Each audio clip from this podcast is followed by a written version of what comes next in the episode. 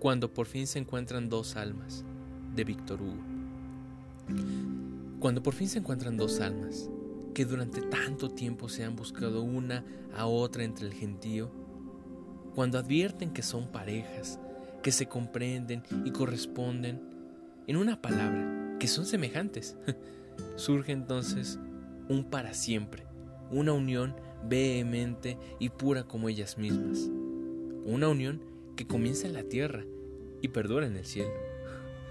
Esa unión es amor, amor auténtico, como en verdad muy pocos hombres pueden concebir. Amor que es una religión, que edifica al ser amado cuya vida emana del fervor y de la pasión, y para el que los sacrificios más grandes son el gozo más dulce.